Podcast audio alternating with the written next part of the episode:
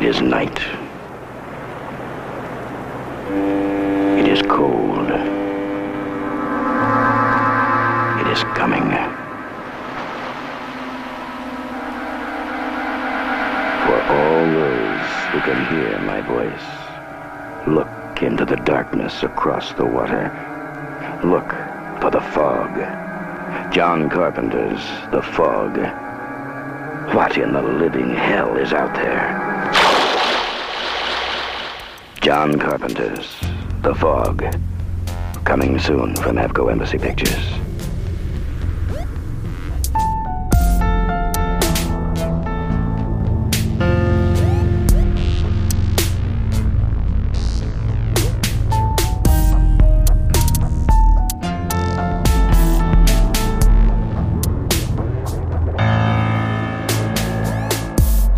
Und herzlich willkommen zu einer neuen Folge der Nostromo-Verschwörung. Ich bin Sebastian und bei mir ist der Fred. Hallo Fred, ich grüße dich. Hallo, lieber Sebastian. Ich grüße dich zurück. Ähm, bei mir heute sieht es ja so richtig sonnig und klar aus, so überhaupt nicht neblig und schon fast frühlingshaft. Dafür gehen 5 Euro äh, in das Übergangsschwein. ähm, ähm, ein sehr früher Übergang. Äh, ja, äh, ähm, äh, was für ein freudiger Anlass ähm, ähm, zu fast äh, ähm, zu unseren Zweijährigen. Ähm, am 28.04.2019 haben wir unsere erste Folge veröffentlicht, nämlich Warlock. Und irgendwie ist äh, relativ viel Horrorfilm äh, zwischendrin auch gewesen und äh, letztes Jahr zu unserem ähm, großen Jubiläum, äh, da hatten wir Alien und ähm, ja, heute haben wir auch wieder einen Horrorfilm und vor allen Dingen von einem Regisseur, den wir hier auch schon mal besprochen haben, schon zweimal, also heute zum dritten Mal wieder ein äh, Highlight, wie ich finde. Fred, über welchen nebligen Film sprechen wir denn heute? Ja, The Fog. Äh, Nebel des Grauens. Also Mhm, ein Film über Nebel von John Film Carpenter. Genau, John Carpenters The Fog aus dem Jahre 1980. Genau, und zur zeitlichen Einordnung, ich überlege gerade, wir hatten doch auch mal ganz am Anfang, ganz bevor wir äh, veröffentlicht haben, hatten wir ein paar Folgen aufgenommen, die wir noch nicht alle veröffentlicht hatten. Und war da nicht sogar Halloween dabei? Nee, die waren nicht dabei. Ach so, okay, aber Halloween ist direkt der Film, der vor The Fog erschienen ist. Und da haben wir Ganz gleich genau. mal so eine kleine klassische Einordnung des Ganzen. The Fog, 1900, was, 80 direkt? 81? Genau. 80? Nee, 80, 80, genau. Ja. Und ja, John Carpenter, ein Regisseur, den wir irgendwie doch alle mögen. Es gibt, er hat schon einiges rausgebracht, was mir sehr gut gefällt und worauf du offensichtlich extrem abfährst. Da bist du ja noch viel mehr Fan als ich ähm, und ich hoffe von dir da auch heute ist ganz viel Insiderwissen zu erfahren. Noch mehr. Hm. Okay, äh, also Insiderwissen kann ich äh, äh, empfehlen. Ähm, also ich habe ähm, aktuell die ähm, Studiokanal Blu-ray da ähm, und äh, auch die 4K-Version habe ich auch da. Ähm, und da ist ganz viel Bonusmaterial drauf, welches man allerdings trotz alledem auch auf YouTube finden kann. Ähm, da findet man ganz viel Insider-Informationen ähm, und da gibt es halt wirklich richtig viel. Welche Version Mhm. hast du denn geschaut? Ich habe mir ähm, aus verschiedenen Gründen die 4K-Version ähm, geliehen auf Amazon äh, Video. Mhm. Und zwar, was war mein Problem? Mein Problem war erstmal, es gibt bei Prime gibt es das gerade in der HD-Fassung, allerdings äh, nur mit deutscher Synchronisation. Und die habe ich bestimmt schon mal geschaut, auch wenn ich mich nicht erinnern konnte. Und ich wollte es natürlich gern im äh, Originalton hören. Und deswegen habe ich mir dann die 4K-Fassung ge ge geliehen für stolze 6 Euro, die sich wirklich wunderschön anschaut, aber ärgerlicherweise ohne Untertitel war, sodass ich ähm, bei manchen äh, Details dann nicht mehr ganz folgen konnte und hinterher noch mal so ein bisschen der Story-Zusammenfassung gucken musste, ob ich auch wirklich alles verstanden habe. Äh, ja, aber die vom, vom optischen her wird es ja das sein, was du als ähm, die 4K-Fassung hast, die du ja leider noch nicht sehen konntest. Ähm, Mhm. Ist mein Eindruck, dass es ein wunderschönes Bild ist.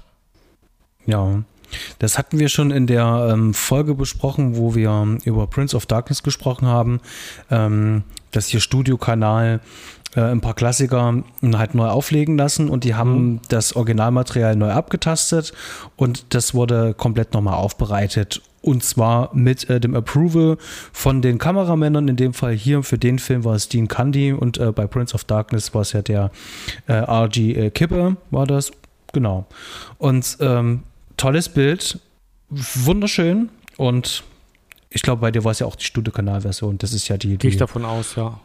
Habe ich jetzt genau. gar nicht so auf dem Schirm, aber ich denke schon. Genau. Ähm, wir haben schon ein paar Sachen ähm, äh, angeteased und wir steigen heute auch gleich äh, äh, mal richtig ein. Mhm. Ähm, für alle, die dem Podcast folgen, ähm, hier nochmal die Empfehlung. Ich haue es nochmal in die Shownotes rein. Ähm, wir arbeiten aktuell jetzt immer, wenn es geht, mit Filmgrab. Das heißt also, ihr habt ihr sozusagen ähm, bestimmte ähm, Schlüsselszenen, äh, wo ihr die Bilder noch mit dazu habt. Das hat mich schon in der letzten Folge mit Jackie Brown gehabt und äh, könnt sozusagen mit uns dem Film hier folgen. Seht auch ein, die schönen Einstellungen und äh, das macht es vor allen Dingen für uns auch ein bisschen leichter, wenn wir über Kamera reden, denn wir reden ja recht viel über Kamera und vor allem auch mhm. über Licht und ähm, gerade hier bei Dean Candy bietet sich das natürlich auch an. Also hier äh, haust euch runter, geht rüber auf Filmgrab und ähm, könnt dem Ganzen mitfolgen. Für die, die jetzt einfach gerade unterwegs sind, das geht sicherlich auch ohne. The Fog, Nebel des Grauens aus dem Jahr 1980 haben gesagt, äh, Horrorfilm. Ich muss ganz ehrlich sagen, also wenn ich sage äh, Horrorfilm, ich, ich habe mir gestern, ich weiß nicht, zum 20. Mal gesehen. Das ist gelogen. Ähm, wahrscheinlich habe ich ihn schon 30 Mal gesehen. Ähm, es ist einer von den Horror, äh, von den ähm, Carpenter-Filmen, äh, die ich am häufigsten mitgesehen habe. Mhm. Ähm, es ist auch tatsächlich mein Lieblings- Carpenter-Film. Oh, das äh, war mir nicht so sagen. ganz klar, aber das ist ja schon mal gut zu wissen. Tatsächlich ist mein Lieblings-Carpenter-Film und hm, und? Jetzt habe ich den Faden verloren. es, es, ist dein Lieblings-Carpenter-Film, den du 20 Mal gesehen hast, mindestens, wenn nicht sogar 30 Mal. Und ich habe ihn heute äh, am Dienstag gefühlt zum ersten Mal geschaut. Ich weiß, dass ich ihn schon mal äh, einmal gesehen habe vor längerer Zeit und mir auch bewusst angeschaut habe. Ich konnte mich aber an nicht viel erinnern, wirklich so ein bisschen an die Geister, an die Silhouetten, die da in dem Film vorkommen und ansonsten hätte ich also äh, Details der Story, wer da mitspielt, hätte ich überhaupt nicht sagen können, so dass es für mich fast wie äh, das erste Mal war. Das ist natürlich auch wieder spannend. Da bin ich natürlich ähm, ähm, sehr äh, neugierig jetzt drauf, ähm, wie wir uns den Film jetzt so ein bisschen so erarbeiten und vor allem ähm, ähm, zu was für einem Schluss du dann kommen wirst. Ähm, wir gehen mal kurz die Hardfacts durch, damit wir das zumindest einmal kurz besprochen haben. Ähm, mhm. Für John Carpenter-Verhältnisse, ich meine, es sollte klar sein, wir haben schon gesagt, ähm, John Carpenter hat eigentlich hier zum Großteil natürlich ähm, alles selber gemacht. Ähm, er versteht sich ja selber auch als Auteur, deswegen steht ja auch darüber John Carpenters The Fog. Ähm, mhm. Und der übernimmt halt auch sehr viel. Also nicht nur die Regie, sondern hat er auch äh, zusammen mit Deborah Hill das Drehbuch geschrieben ähm, und auch hier wieder die Musik übernommen. darüber wird natürlich auch noch zu sprechen sein. Dann kommen alte Bekannte, wie bereits der erwähnte Dean Candy, Kameramann, und ähm, Tommy Lee Wallace zum Beispiel, der hier den Schnitt mitgemacht hat, wurde dabei unterstützt von ähm, Charles Bornstein. Genau. Ähm, Cast und Besetzung, Fred, wer spielt denn hier eigentlich alles mit? Die Besetzung. Ähm, wir, also wunderbar, Mutter und Tochter spielen erstmal mit. Und zwar aus dem ähm, Hitch, äh, Hitchcock-Klassiker Psycho bekannt, Janet Lee, die äh, äh, Scream Queen Nummer 1 in diesem Film.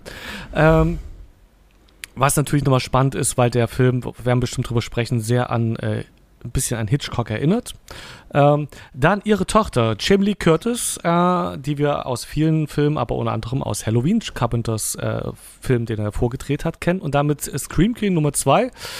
Äh, dann die nächste weibliche Hauptrolle, Adrienne Barbeau, die auch dann, wie ich, also ich habe den Namen nicht auf dem Schirm gehabt, ich habe dann mal kurz geguckt, was sie noch so gemacht hat, durchaus im Horror-Genre auch zu Hause ist und auch als äh, eine der Top Scream Queens gilt.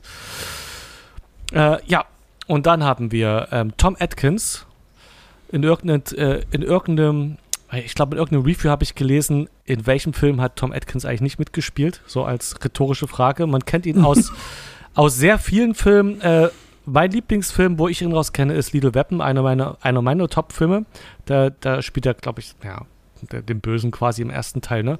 Äh, ähm, da, da, da ähm, auch ein, ein, ähm, ein beliebter klassischer Schauspieler, Hal Holbrook, den man aus vielen Filmen so aus den, ja, ich weiß gar nicht, wann der gestorben ist, der war damals ja schon alt, aber den kennt man so als Nebendarsteller aus ganz vielen unterschiedlichen Produktionen und Hal Holbrook ist dieses Jahr gestorben.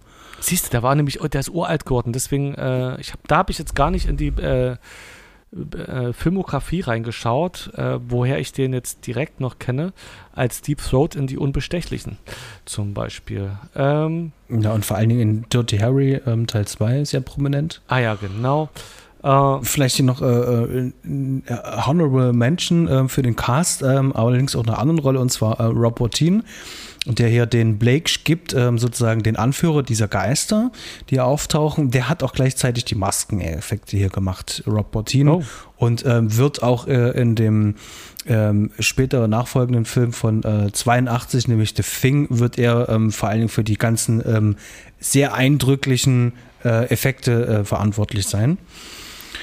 Der Film ist selbstverständlich anamorphisch gedreht. Das heißt also, der hat ein Seitenverhältnis von 2,35 zu 1 und ähm, er wurde natürlich auch mit äh, Panavision, ähm, Panaflex-Kameras gedreht und mit den C-Series Lenses gedreht. Also wunderschönes ähm, anamorphotisches Bild, ähm, breitwandig, ähm, so wie Carpenter gerne ähm, seine Version von einem Western inszeniert. Ja, genau. und äh, es sieht auch jedes Mal immer gleich nach einem richtig hochwertigen Kinofilm aus, äh, dieses Breitfilm, äh, dieses Breitformat. Und dann sieht man den Film nicht an, dass der nur eine Million Dollar gekostet hat, sondern sieht einfach mal teurer aus. Dann haben wir das jetzt soweit alles abgeklopft. Ähm, ich glaube, wir fassen mal ganz kurz zusammen, um was es geht, damit die, die den Film noch nicht gesehen haben, wissen, um was es geht, beziehungsweise uns auch besser folgen können. Ähm, wir werden selbstverständlich ähm, über äh, ähm, diverse Inhalte des Films sprechen, inklusive das Ende. Möchtet ihr also äh, diese Information äh, gerne ähm, nicht hören wollen, schaut euch erst den Film an und kommt dann wieder hierher. Natürlich. Ja, und ansonsten würde ich sagen, um was geht es eigentlich in The Fog?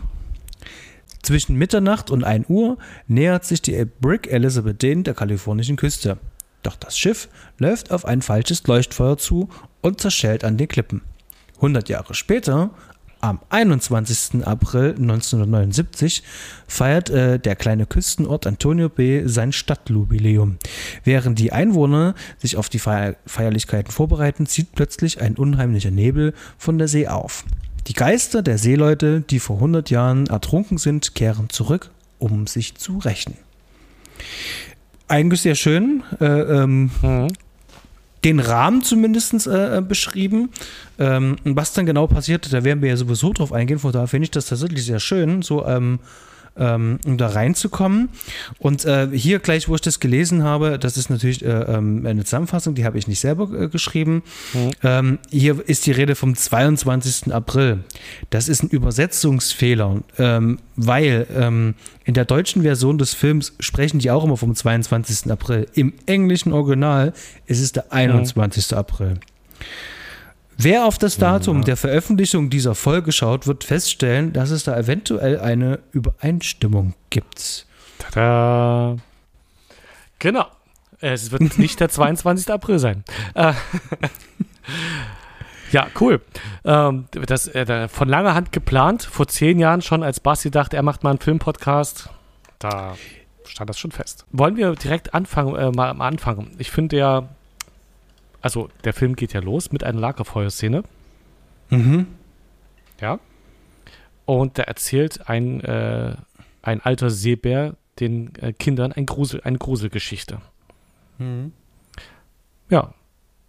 Da äh, bietet sich ja gleich an, mal zu sagen zur Entstehungsgeschichte des Films, dass diese Szene nachgedreht wurde, weil ähm, die Erstversion von The Fog ähm, bei der Testvorführung irgendwie nicht gruselig, gut, rund genug, wie auch immer dem Publikum erschien.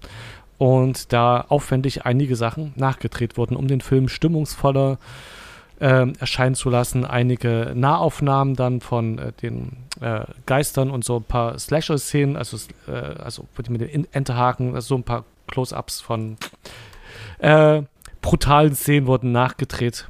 ich fand, also, also dieser ganze Film wirkt ja sehr nach einem klassischen Gruselmärchen und ich fand dieses, äh, dieses Setting gleich mit so einer Lagerfeuergeschichte anzufangen, passt da wirklich sehr rund rein. Es ist halt irgendwie nichts Aufregendes, also es irgend, man rutscht da halt den Film rein, ohne zu denken, wow, was passiert jetzt, sondern, ja, lass mal, ja, kriegst eine kleine Rahmenhandlung, guckt man mal zu, kommt aber eben sehr gut in die Stimmung rein. Mhm. Ähm, ja, das ist genauso. Ähm, äh, für mich, ähm, als ich die äh, Informationen ähm, irgendwann äh, später mal nachgelesen hatte, ich hatte den Film ja auch in meiner Jugend auch schon äh, sehr viel gesehen, ähm, war das dann für mich so wie, was, diese Szene war ursprünglich gar nicht mal geplant Mhm. und ähm, habe dann auch irgendwann den äh, Audiokommentar äh, von Carpenter zu diesem Film gehört und auch äh, die äh, Making-ofs und äh, Dokus mir auch äh, dazu angeschaut und war auch überrascht, ähm, wie Carpenter eigentlich selber zu dem Film stand äh, damals, denn für ihn war das eigentlich jetzt so keine große Nummer. Das war so ein Film zwischendrin. Ähm, er hatte den großen Erfolg nur gehabt mit ähm, mit Halloween hat er eigentlich schon andere Sachen mehr oder weniger so ein bisschen so in der Pipeline gehabt. Ähm, Projektanfragen waren noch drin mit Halloween 2 und dieser Film war so ein bisschen so mittendrin. Ja. Er hatte sozusagen die Möglichkeit, jetzt hier so einen kleinen Independent-Film zu drehen für äh, FQ Embassy und dann haben die das relativ schnell geschrieben, also er mit Deborah Hill zusammen, mit der er auch damals, glaube ich, noch zusammen war, wenn ich das recht in Erinnerung habe. Ähm, bei, äh, hier hat er ja Adrian Barbeau kennengelernt, mit der er dann auch kurz ähm, Ach, das ähm, wusste ich gar war. nicht. Die ja Genau. kleine, schlimme Finger. Hm? Genau, und ähm, dann haben die das relativ schnell ähm, runtergeschrieben, ähm, finalisiert und haben auch ein grünes Licht auch dafür bekommen. Und da ging es auch schon los, ähm, wo die auf Location Scouter gegangen sind, also den ganzen Film vorbereitet haben. Und ja, wie du schon sagtest, Test-Screenings und äh, dann war der Film so ein bisschen so, hm, dem fehlte noch ein bisschen was. Und ähm, da man ja auch gut im Budget war, konnte man jetzt hier an der Stelle tatsächlich noch ein bisschen was ähm, äh, nachdrehen. Und äh, das ist schon spannend, kann ich wirklich nur mal empfehlen, ähm, das Bonusmaterial sich nochmal anzuschauen, wie die bestimmte Sachen gemacht haben. Also ähm, eins muss man ja äh, Carpenter lassen, Mhm. an Ideenreichtum mangelt es halt auch nicht. Ja. Ähm, er hat selber viele ähm, Effekte und Ideen halt auch mit äh, äh, Dean Candy oder Rob Bottin äh, gemeinschaftlich entwickelt. Ähm, und viele Sachen sieht man halt auch gar nicht. Also ich, bei einigen Dingen könnte ich mir schon vorstellen, alles klar, das ist jetzt äh, ein ganz kleines Set oder so. Ähm, aber wie viele Sachen so tatsächlich so äh, Miniatur sind und wie cool das eingewoben ist und mit dem Licht. Ganz spannend fand ich die Sache mit dem, äh, wie sie das mit dem Nebel gemacht haben, aber das können wir dann äh, versuchen uns Ja. zu merken an der Stelle, wo der Nebel das erste Mal vorkommt. Genau. Genau. Und ähm, diese äh, Szene, also ich, ich glaube, es ist eine äh, der tollsten äh, Eröffnungsszenen ähm, in einem Carpenter-Film. Die ist stimmungsvoll, das Licht ist toll und dieser alte Seebär, der da halt auch erzählt. Ja. Und ähm, hier muss ich auch wirklich sagen, ähm, die äh, deutsche Synchro, die ich äh, in- und auswendig kenne, weil ich den Film ja auch in der Jugend sehr häufig gesehen habe, ähm, ist sehr, sehr, sehr, sehr gut, bis auf ein paar kleine Übersetzungsfehler, aber ist wirklich sehr gut und vor allem sehr nah und sehr dicht an den Originalsprechern dran. Ja. Okay. Ähm, und ist auch aktuell ähm, so in der Form auch auf dieser Blu-ray, die wir hatten, Mhm. beziehungsweise auch in deiner 4K-Version nachzuhören. Genau. Dann kommt die klassischen Credits. Ähm, hier ein Shoutout an den Dominik Stark ähm, von Kino 90s Podcast. Äh, wir sprachen ähm, vor ein paar Monaten über Jagd auf den Unsichtbaren, ebenfalls Mhm. von Carpenter. Und äh, äh, da meinte er, dieser Opening-Shot, äh, der, der zu sehen ist, ähm, findet er ein bisschen generisch und langweilig. Und ich habe ihn damals versucht davon zu überzeugen, ähm, dass ähm, für Carpenter die Verortung in seinem Opening-Shot, und das ist ja mal der Original-Opening-Shot ja eigentlich mal gewesen, wo die Credits kommen, den Mhm. Ort des Geschehens, nämlich Antonio B., ja zeigen. Also klassisch wie bei einem Western. Und ähm, das Wort Western werden wir wahrscheinlich heute ähm, nicht nur einmal sagen, sondern noch ein paar Mal mehr. Also ich auf jeden Fall. Ähm, denn Carpenter ist ja ähm, riesengroßer Western-Fan und ähm, Rio Bravo ist einer seiner äh, Lieblingsfilme, wenn nicht sogar sein Lieblingsfilm, für den er sogar mal einen Audiokommentar eingesprochen hat. Also wer sich die aktuelle Blu-ray von Rio Bravo kauft, der kommt in den Genuss, äh, John Carpenter äh, über seinen Lieblingsfilm ähm, philosophieren zu hören. Und nach diesen wundervollen äh, Opening ähm, ähm, Titles äh, mit der grandiosen Musik, ich finde an der Stelle, Spoiler, mein Lieblings-Soundtrack von Carpenter. Spoiler zu Ende. Okay. Ähm, geht's los. Fred, was passiert denn da in der Stadt Antonio B?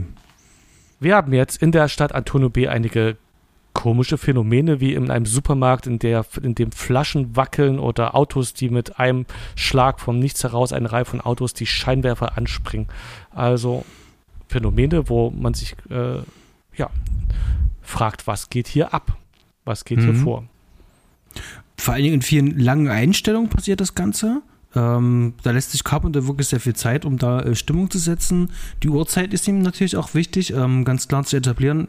Es ist jetzt ab um 12 und jetzt passieren ja ganz äh, ja. merkwürdige Sti Genau. äh, Dinge. Die Geisterstunde, und da hatte ich nochmal, äh, wir sagen ja Geisterstunde und da war es, glaube ich, die Witch Hour oder so Halt. ähnlich. Witching, Äh, Witching Hour. Witching Hour im Englischen. Ähm, Gibt es ähm, auch einen ganz bekannten Song von äh, Venom. Ähm, britische ähm, Heavy Metal, Schrägstrich Black Metal Hm. ja, Band. Genau. Ähm, genau. Ja, die Stadt spielt verrückt ähm, und äh, während die Stadt äh, verrückt spielt, laufen auch noch die Credits. Ähm, das möchte ich hier noch mal an der Stelle noch mit ähm, äh, erwähnt wissen. Die laufen relativ lange. Es ist zwar nicht äh, krass wie bei Princess of Darkness, Mhm. aber es ist schon lange Laufzeit. Also da setzt der Film sozusagen hier schon mal ganz klar so, ey, wir nehmen uns hier ein bisschen Zeit. Ähm, ja. Genau, nach den Credits taucht im Rückspiegel von Tom Atkins äh, eine junge Frau auf. Genau, der Tom Atkins fährt da durch die Gegend und ähm, wie wir, ich glaube, erst später erfahren, war der mit den Sch mit äh, Fischerleuten verabredet und er sieht da eine Tramperin am Straßenrand, die er dann auch gleich mal aufliest. Und wie ich äh, auch spannend fand, dann auch mal gleich mit ins Bett nimmt.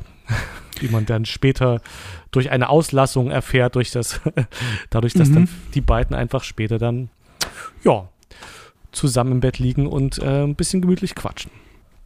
Ja, ja, also das, das geht relativ zügig, relativ fix äh, und vor allen Dingen nachts irgendwo auf einer Landstraße. Im, wirklich, es muss ja zappenduster gewesen Mhm. sein dort, wenn die da rumsteht. Das und da ist so, kommt dann halt so ein das ist so ein Typ. Punkt, wo ich sage, das ist ein bisschen, äh, wo man das Gefühl hat, jetzt versucht der Film gruselig zu sein, auf Kosten der Glaubwürdigkeit, dass eine Frau an einer einsamen Landstraße um die Zeit versucht zu trampen, Mhm. äh, ist das eine äh, das Horror-Klischee und dann kommt das Tramper-Klischee, dass sie dann zusammen im Bett lernen.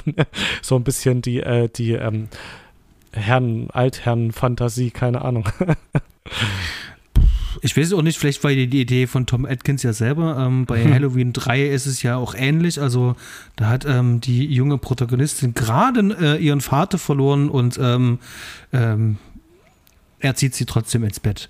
Ähm, naja, andere Zeiten. Hm. Ähm,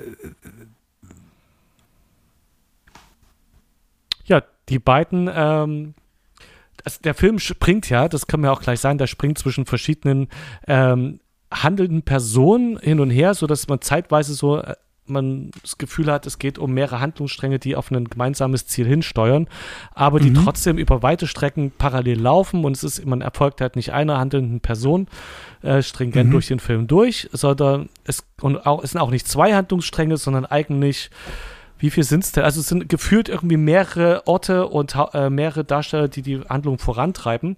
Und äh, da wir jetzt versuchen, natürlich das ein bisschen nachzuerzählen, wo wir gerade sind, ähm, muss dann immer äh, ein bisschen schauen, dass wir den Faden nicht verlieren. Das kriegen wir hin. Ich, Genau. ich habe da nämlich gleich noch einen, ähm, einen passenden Einwurf, denn ähm, ergänzend auch wirklich auch dazu, das passt doch sehr schön. Ähm, äh, Tom Atkins hier in der äh, Rolle, der hört ja Radio. Mhm. Und äh, die Radiomoderatorin, und wir hatten das schon im Vorgespräch, als wir uns die Frage gestellt haben, wer ist denn eigentlich tatsächlich dieser Protagonist des Films? Also wer, wer zieht denn eigentlich diesen Film? Ähm, wer, wer, wer ist denn eigentlich mehr oder weniger immer präsent? Ähm, uns wird natürlich auf dem Filmplakat verkauft, dass es Jamie Lee Curtis ist. Würde ich wahrscheinlich als Produzent genauso tun. In Klar, Wirklichkeit ähm, ist es aber ja. eigentlich Adrian äh, äh, Barbeau ist es ja eigentlich. Genau, sie ist fast überall im Hintergrund, also auch bei diesen ganzen anderen Nebensträngen oder anderen Nebenhauptsträngen äh, im Hintergrund oft zu hören als Radiomoderatorin. Sie wird mitunter telefonisch äh, erreicht von äh, anderen Schauplätzen, wo sie da an, mit interagiert. Und dadurch ist sie quasi omnipräsent und führt das alles ein bisschen zusammen, dem Ende zu. ähm, als Genau. verbindendes Element. Ja, aber das, das, ist ein das, Hm? Hm? Bitte? Das ist so, dass äh, für, für den Film ganz, äh, also so das, was den Film mit ausmacht, ist genau dieses Hin- und Herspringen zwischen verschiedenen Personen, die an verschiedenen Orten da ringsrum, also Schauplätzen um äh, Antonio B. ringsrum, äh, ihre eigene Story erleben. Das ist halt das Typische, dass man dann immer mal wieder zu einem anderen Ort kommt, dann geht es dort ein bisschen weiter, teilweise sogar ziemlich schnell hin und her geschnitten wird zwischen dem einen und dem anderen äh, Ort. Was den Film, glaube ich, auch wahnsinnig kurzweilig, trotz der äh, teilweise sehr langen Kameraeinstellungen, so extrem trotzdem komprimiert und äh, wirken lässt und dass der sich so spannend anfühlt und nicht träge Mhm. wird. Genau. Und äh, das Schöne ist, äh, nachdem wir sozusagen jetzt auch diese äh, beiden Figuren von Tom Atkins und Jamie Lee Curtis kennenlernen, äh, haben wir sozusagen äh, ähm, die wirklich Einführung ähm, von einem anderen Hauptdarsteller, nämlich dem Nebel. Ähm, hier gibt es so einen Fischerkutter, die sind hier unterwegs, das sind ein paar Herren drauf, äh, Mhm. die sich wahrscheinlich einen schönen ähm, Freitagabend machen wollen und ähm, rausfahren und ein paar Bier zu trinken. Ähm, da muss ich auch ganz kurz nach der Logik fragen, ähm, muss ich wirklich mit einem Boot raus aufs Meer fahren, um mich voll laufen lassen?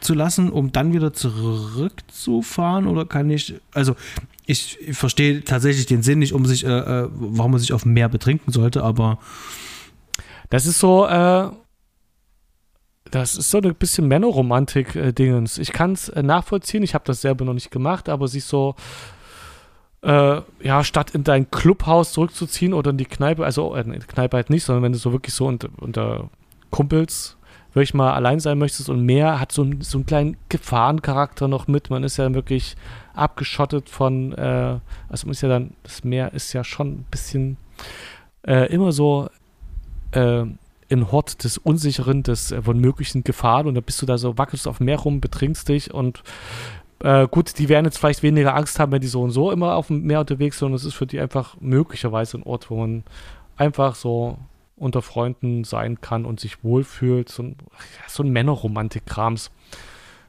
hm, Den ich, ich kann es irgendwie nachvollziehen.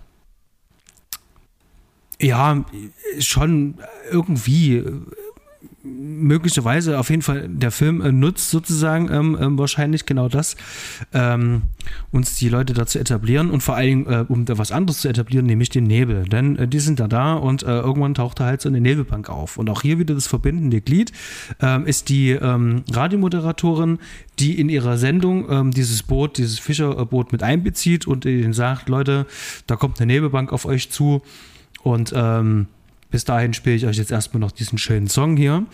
Genau, und äh, dann äh, müssen die Leute feststellen, äh, das ist eine ganz schön dichte Nebelbank und in dieser Nebelbank ist irgendwie ein ganz großes Schiff drin. Und äh, dann passieren äh, lauter ähm, verrückte Dinge und äh, dann tauchen im Nebel ähm, ein paar Geister auf, ein paar komische Gestalten mit Klingen, mit ähm, Sicheln, ähm, mit irgendwelchen Forken und ähm, ja, lauter äh, alten ähm, Zeug, was ich für die Gartenarbeit nehmen würde. Das sind äh, eigentlich sind es äh, Enterhaken, so ein typisches Werkzeug auf Schiffen. Das heißt ja oft, dass die auch äh, äh, Piratenkapitäne so die statt einer Hand eines so, so einen Enterhaken haben. Den sieht man ziemlich häufig ja und ansonsten anderes Gartenwerkzeug, genau. Äh, und äh, ziemlich schön äh, ist halt hier die Entscheidung vom Filmmacher, dass man immer nur Silhouetten sieht. Eventuell Ja. nochmal leuchtende, rot leuchtende Augen, wie auf dem Kinoplakat ja auch zu sehen ist. Aber man sieht, glaube ich, bis auf nur einmal gegen Schluss sieht man immer nur Schatten. Man hat nie, man sieht keine, man, also Schatten ist, äh, trifft es auch nicht, aber in Silhouetten, wo man eben einfach nicht erkennt, was für Kleidung direkt, ja, was für eine Farbe die haben, wie das Gesicht aussieht, nichts. Man sieht wirklich nur die Silhouetten. Und wahnsinnig interessant an dem Film, finde ich, also äh, auch, dass die sich quasi nur ganz wenig bewegen, dass die äh, sehr minimalistisch, eher metalmäßig äh, posen die ganze Zeit, böse dastehen und dann Mhm. ganz langsam mal so das Schwert kurz rausziehen, aber auch in einer sehr unergonomischen äh, Körperhaltung, sodass die einfach nur dazu da ist, möglichst bedrohlich zu wirken. Und auch die, ähm, wenn es dann da ans Eingemachte geht und zugestochen wird, äh, so die Close-Ups kommen oder so, das wirkt alles sehr theatralisch äh, ähm, Mhm. Also nicht wie eine Bewegung aus dem Fluss, sondern eben, ja, puppenhaft. Ich weiß gar nicht, gar nicht wie ich sagen soll. Ähm, abgehackte Bewegung. Mhm. Hat so ein bisschen was von der Geisterbahn so. Hm? Und ähm, hier ist mir gestern wirklich was aufgefallen, das fand ich aber auch wirklich ähm, ähm, ähm stark. Äh, auf diesem Schiff ähm, wird es keinen Überlebenden geben. Mhm. Die, ähm, der eine wird äh, mit dem Enterhaken da ähm, äh, mehr oder weniger bearbeitet, während der andere mit einem Messer, äh, Messer mit einem Schwert oder irgend sowas ähm, oder Dolch ist das, ähm, erstochen wird. Und äh, dann liegt einer von den beiden, die beiden sehen sich übrigens sehr ähnlich, sind alles so bärtige Typen mit so mhm. ähm, Holzfällerhemden ja. ja.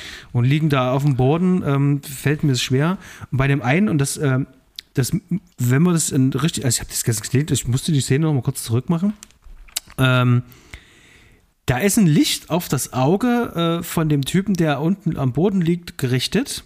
Das heißt, dass die Augen so ein bisschen äh, ähm, ähm funkeln. Mhm. Und du siehst ihn relativ lange, wie er noch so ein bisschen so äh, äh, äh, leidet vor sich hin. Und dieses Licht wird dann irgendwann immer weniger, bis es weg ist. Mhm. Und das ist so ein ganz kleiner, winziger Effekt. Der ist mir vorher nie aufgefallen. Der ist mir gestern aufgefallen. Ich dachte so, das sind so ganz viele von diesen kleinen Entscheidungen. Und zwar von den kleinen, guten Entscheidungen, mhm die Carpenter halt auch so, so, so, so, diesen, diesen Status, den er eben halt auch hat, auch eingebracht hat. Weil der so, so ein Auge für so eine Details hat. Also einfach so, ähm, ich will sehen ähm, oder zumindest äh, äh, äh dem Publikum vermitteln, okay, ähm, die Lichter gehen bei ihm aus, ja. Also jetzt ja. das Leben ist sozusagen raus aus ihm und nimmt das so einen ganz einfachen ähm, ähm, Effekt halt. Und ich fand das, ähm, ich fand das wahnsinnig äh, ähm, cool. Und was mir auch, also ich weiß das sicherlich schon die ganze Zeit, aber gestern auch wieder bewusst aufgefallen, die Geräusche, wenn die laufen. Das ist immer so ein, wie so ein durch äh, oh. äh, Wasser warten, so ein, so ein Matschen, so ein. Oh, das will. Okay, da habe ich nicht drauf geachtet, ja. Das, äh, Doch, also gerade im Sounddesign ist da halt auch wirklich immer ähm, viel gemacht worden, was auch zur Stimmung beiträgt. Also ganz, ganz, ganz viele clevere Entscheidungen. Jetzt hier schon am Anfang und vor allem viel Stimmung. Also ja. ähm, starker Auftakt.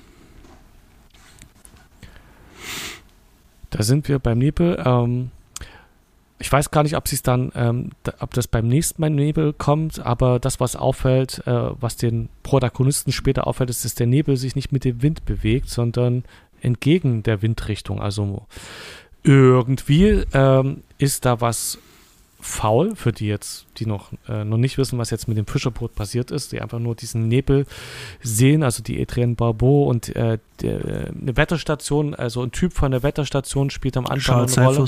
Mhm. Genau, ach, das ist der. Und das, äh, das ist der Charles Seifers, der hat bei Halloween mitgespielt, da hatte ich eben nochmal mit nachgeschaut.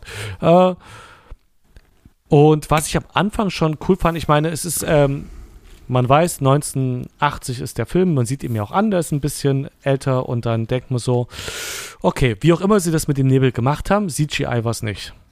Ähm, und da, da finde ich natürlich immer die analoge Tricktechnik, nenne ich es jetzt mal, finde ich dann immer so ähm, äh, spannend oder überlegt dann immer so, wie kann man das dann gemacht haben, dass sie diese schöne, äh, die Landschaft haben und dann haben sie irgendwie den Nebel, den man manchmal auch ansieht, okay, das ist, irg das ist irgendwie getrickst, aber wie haben die das gemacht, dass da der Nebel sich genauso bewegt und äh, ähm, wenn sie es theoretisch in der echten Landschaft, also gerade über eine, über eine großen ähm, über dem großen Meer kannst du keinen Nebel rumtricksen. So viel Nebelmaschinen hast du nicht, also müssen sie irgendwie getrickst haben. Oder dann eben auch in den Straßenzügen, dass sich der Nebel da in die richtige Richtung bewegt. Mhm.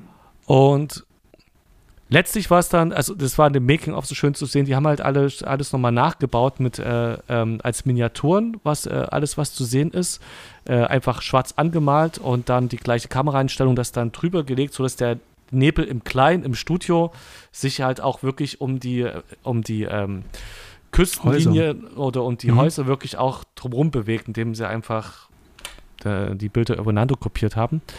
Aber das sieht einfach mal verdammt gut aus. Manchmal, wie gesagt, denkt man so, okay, das ist jetzt kein echter Nebel. Ich sehe es, aber ziemlich oft sah es einfach nur hübsch aus und man denkt sich, wow, das ist echt, mhm. haben die den Nebel gut eingesetzt und das ähm, relativ glaubhaft rübergebracht. Was sagte äh, Carpenter? Äh, vier, äh, vier verschiedene Formen von Nebel oder sowas hatten die dann irgendwie ähm, Trockeneisnebel, Bodennebel, ähm, ähm, normaler Nebel, dicker, dünner Nebel und da waren ganz viele Sachen dabei, wo sie rumexperimentiert haben. Genau. Ja, fand, fand ich super. Es hat mir bei, beim Schauen jetzt mal echt gut gefallen, dass es äh, so, wirklich so glaubhaft und so wenig nach Trick, also nach Trick sehend, äh, aussehend äh, rübergekommen ist. Genau. Ich würde mal ganz kurz einen kleinen Einschub machen, bevor wir dann ähm, nächste ähm, ähm, Szene reingehen. Denn ähm, in Film Grab fehlt hier tatsächlich eine kleine Szene. Ähm, vom Anfang fehlt hier nämlich noch. Und zwar ähm, lernen wir etwas früher Hall Holbrook kennen. Zwar nach den Opening Credits lernen wir Hall Holbrook kennen. Der äh, äh, ist ja Priester in dieser Stadt und da sitzt er halt da und verabschiedet noch äh, einen Mitarbeiter. Äh, übrigens äh, ist dieser Mitarbeiter, dieser Typ, äh, John Carpenter selber. Ja. Kleiner Cameo. Und kleiner Cameo am Anfang eines Films, äh, der ganz viele Referenzen an Hitchcock äh, aufweist. Ähm, ob das ein Zufall ist? Fragezeichen. genau. Äh, ich finde es auch schön, vor allem, was Carpenter sagt. So, ähm, er sagt ja eigentlich bloß einen Satz. Äh, einen Satz. Ich ähm, will mehr Geld oder sowas? Was? Pater kann ich mein Geld haben. Also, äh, äh can I got paid halt, ja. sagt er halt. Ähm, was auch immer das ein Seitenhieb sein soll, wen er hier gerade anspricht, äh, weiß ich nicht, kann ich nicht sagen. Ähm, äh, vielleicht ist das ja ähm, was war das? Äh, ich glaube, bei Halloween gab es ja auch so einen so so ein Streit halt. Ähm, ich habe also in der Trivia auch gelesen, es gibt einige Anspielungen, die ich jetzt aber auch selber gar nicht hätte nachvollziehen können, habe ich mir auch nicht gemerkt, aber da ist schon einiges mit reingeflossen. Also bei Carpenter halte ich das auch alles nicht für einen Zufall. Ähm, auf jeden Fall äh, wird uns da hier äh, noch äh, Holbrook vorgestellt als der Priester dann. Und der findet, ähm, just an diesem Tag, äh, da bricht was aus der Wand und da ist ein Buch. Und da findet er ähm, das äh, Tagebuch von seinem Vater. Und ähm, der äh, wird nochmal sozusagen die Geistergeschichte vom Anfang noch ein bisschen fortgeführt. Ähm, dass das Ganze hier, ähm, äh, wo kein Zufall ist ähm, ähm, ähm mit dieser Geistergeschichte, sondern dass das geplantes Mordkomplott ist. Genau, das wird hier noch mit eingefügt und da muss ich äh, wirklich sagen, also ich mag ja wirklich ähm, Low-Key Lightning. Also Low-Key Lightning heißt also, wenn sozusagen das Hauptlicht, was die Szene beleuchtet, ähm, schon sehr, ähm, ähm sehr wenig Kraft und Energie und Intensität, mhm. Intensität hat. Das heißt also, die Szenen sind halt insgesamt sehr dunkel. Es bildet viel in, äh, äh es viel, viel in den dunklen Bereichen, in den Schatten halt statt. Und das Bild ist so toll. Ich sehe das immer so gerne. Und es gibt auch diesen ganzen Look von diesem Film auch so her. Und das passt so schön. Dieses Steingemäuer äh, dieser äh, Kirche, wo der da halt sitzt, dieser Pater. Mhm. Das passt doch alles mit der Musik. Ähm, das ist. Ähm, das ist auch genau das, warum ich vor allem auch diesen Film so liebe, dass diese gesamte Mischung aus ähm, filmischen Entscheidungen, Kameraeinstellungen, Musik und ähm, ist toll. Also er gibt ein rundes Bild. Genau, das nur als kurzer Einschub, weil wir werden dann ähm, diese äh, Geschichte von dem Pater auf jeden Fall später gleich nochmal brauchen. Jo. Dann springen wir zurück, wo wir waren. Äh, wir waren jetzt, glaube ich, an der Stelle, wo wir nochmal bei Adrian Barbeau, also die Radiomoderatorin, äh, was dazu sagt. Äh, und wir, wir sind jetzt am Strand. Und wir sind jetzt genau am Strand. Wir haben eine schöne Einstellung aus der ähm, äh, von der kalifornischen Küste und das ist auch so ziemlich genau das äh, sind die Orte, wo auch äh, die Vögel von Hitchcock gedreht wurde und das sieht man, also wenn man den noch präsent hat, sieht man das auch äh, sofort diese grüne, fast nach Irland oder Schottland aussehende ähm, Küste mit viel äh, Wiese und ja, es könnte auch eine, wenn das Meer nicht wäre, könnte das eine Western-Einstellung von der Landschaft her sein. Mhm. Ich wollte auch, wollt auch einmal Western sagen heute. Es äh, ist einfach wunder, wunderschöne Natureinstellung und ähm, da spielt dann, ähm, ist, es ist, glaube ich, wo der Sohn von der Radiomoderatorin das ähm, so ein Schild findet, so ein, Ab, äh, also so ein ange, Treibgut angeschwemmtes mhm. ähm, Schild von einem Schiff. Ja, und passiert da jetzt noch irgendwas, was wir erwähnen müssten? Eher nicht, oder? Das äh, wird einfach ja, nur so, Jetzt gibt es halt wirklich so äh, Kleinigkeiten. Jetzt werden so ein paar Personen dargestellt. Wir sehen jetzt den Arbeitsweg von Adrian Barbeau, wie sie zu dem äh, Leuchtturm fährt, wo die Radiostation ist. Wir lernen ihren Sohn ja kennen. Genau, der, klein, der kleine Junge. Ähm, und ähm, dann lernen wir dann auch irgendwann im weiteren Verlauf, lernen wir dann noch ein paar andere Personen kennen. Ähm, ich habe mir gestern noch eine Notiz gemacht Und zwar gibt es hier, wenn Adrian Barbeau zu diesem Leuchtturm fährt, da gibt es einen Schwenk. Mhm. Und zwar einen 180-Grad-Schwenk. Also sozusagen im Pen. Ähm, wir bleiben sozusagen auf einer Waage und drehen uns sozusagen von der einen Richtung einmal komplett rum um 180 Grad und folgen sozusagen in der Straße, in dem Straßenlauf. Das Auto mhm. kommt auf uns zugefahren, die Kamera dreht weg, geht in die Landschaft rein und endet ganz genau dann, wenn das Auto sozusagen schon wieder vorbeigefahren ist und wir sehen, wie das Auto halt wegfährt. Mhm. Und das ist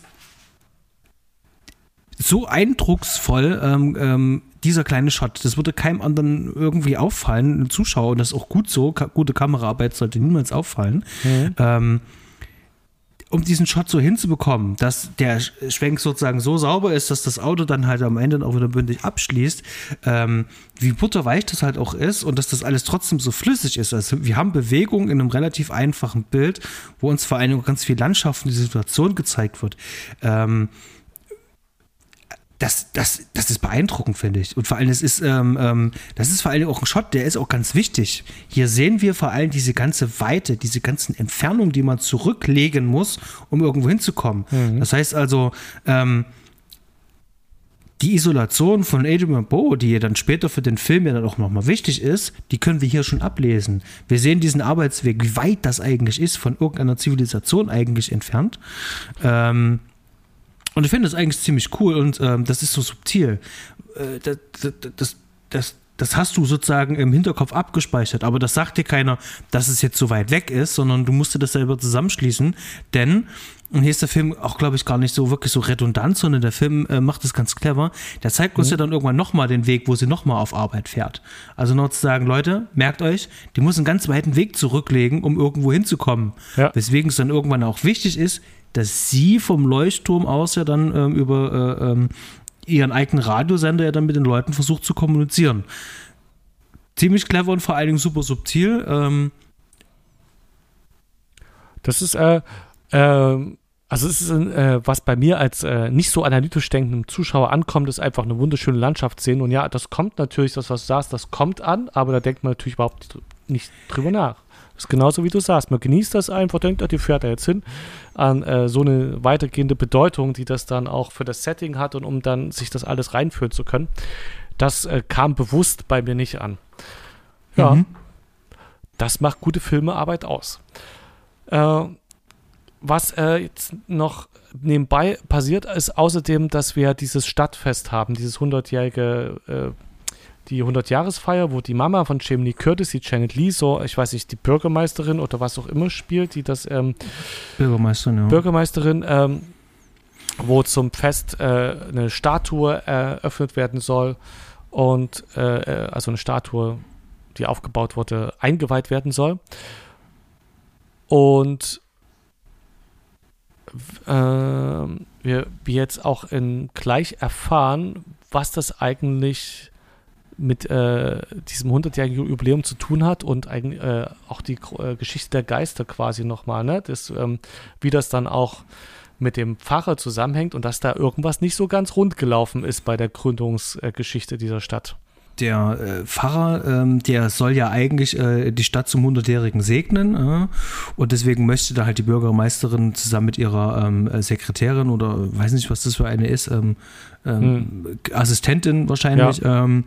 Fahren die da zu dem äh, Priester halt raus und äh, der legt dann erstmal das Buch vor und liest da ein bisschen was halt raus, äh, draus vor und ähm, hier wird dann nur ersichtlich halt, äh, dass mehr oder weniger sein Vater und ein paar andere äh, dafür ähm, äh, gesorgt haben, ähm, dass äh, ein gewisser Blake, ähm, der hat äh, ähm, eine Leprakolonie, wollte dort eine Leprakolonie dort halt gründen. Die hatten dort auch ganz, wollten viel Geld auch dafür bezahlen.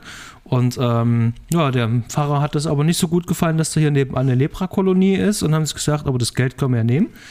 Ähm, und haben sich dann diesen Plan ersonnen, ähm, dieses ähm, äh, Schiff ähm, auf ähm, Grund, ähm, also eigentlich sozusagen durch ein falsches Leuchtfeuer in die Klippen fahren zu lassen, sodass die sozusagen dort alle umkommen und dann irgendwann das äh, Gold zu bergen was ja dann schlussendlich auch getan ist, äh, getan worden ist. Und damit haben wir äh, auch eröffnet, dass es sich um, Grunde um eine äh, Art Rache-Story handelt in dem Film, dass diese, diese Silhouetten, die wir jetzt ja schon gesehen haben und die da rummetzeln, ja, mhm. dass die in, ähm, dass das möglicherweise die Geister sind, genau von diesem, äh, äh, in, von den armen Leprakranken, die da in die Irre geführt wurden äh, und untergegangen sind und schauen, wie sie sich jetzt, äh, ja, ihre Rache holen können. Genau. Ähm, hier gibt es eine Verbindung. Ähm, der äh, Carpenter, der hat sich ja durch viele Sachen ja inspirieren lassen, wie durch alte ähm, Gruselgeschichten. Ich hatte es schon zu Fred gesagt, im, ähm, äh, äh, im Deutschen äh, gab es äh, gab's, äh, diese Gespenstergeschichten zum Beispiel. Hm. Oder John Sinclair. Ähm, ja, und äh, sowas ähnliches. Ja, genau. Und das, das gab es natürlich auch da drüben, halt auch schon in den 50ern. Ähm, allerdings auch stand auch H.P. Äh, Lovecraft, stand hier auch ein bisschen mit Pate. Ähm, der lässt sich vor allem auch gerade dadurch rauslesen, dass das Riff, auf das die sozusagen auffahren, auffahren wird äh, ähm, ähm das äh, äh, Arkham Reef genannt. Und äh, Arkham Reef wiederum ist eine fiktive Stadt äh, äh ähm, in, in einem H.P. Lovecraft-Werk halt. Ich nicht. Aha. Genau. Also da gibt es vor allem äh, gibt's wirklich sehr viele Querverbindungen, ähm, Querverweise. Ähm, nicht zuletzt jetzt ähm, bei ähm, äh, Mächte des Wahnsinns, da ist natürlich ganz viel H.P. Lovecraft ja mit drin, also von Lovecraft inspiriert ist halt. Also ist jetzt nicht verwunderlich, dass das jetzt hier mit, mit, mit vorkommt. Das hatte ich so gar nicht gewusst. Okay.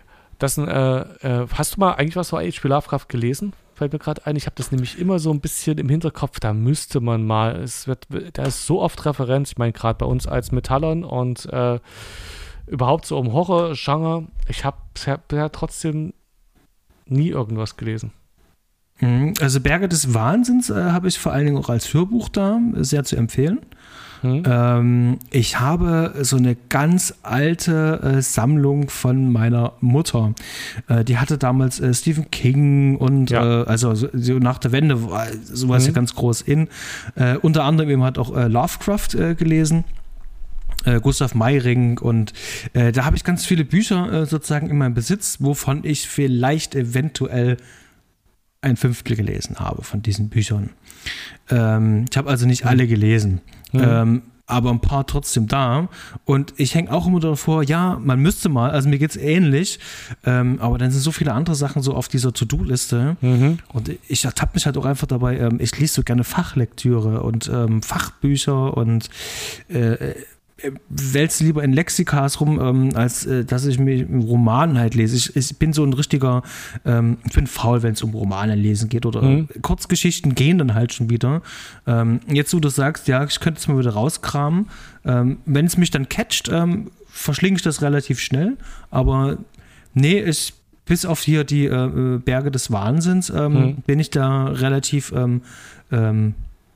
nicht so gut aufgestellt. Okay, H.P. Lovecraft kenne ich auch nur Leute, die es mögen und äh, selber steht es bei mir auch noch auf der To-Do-Liste.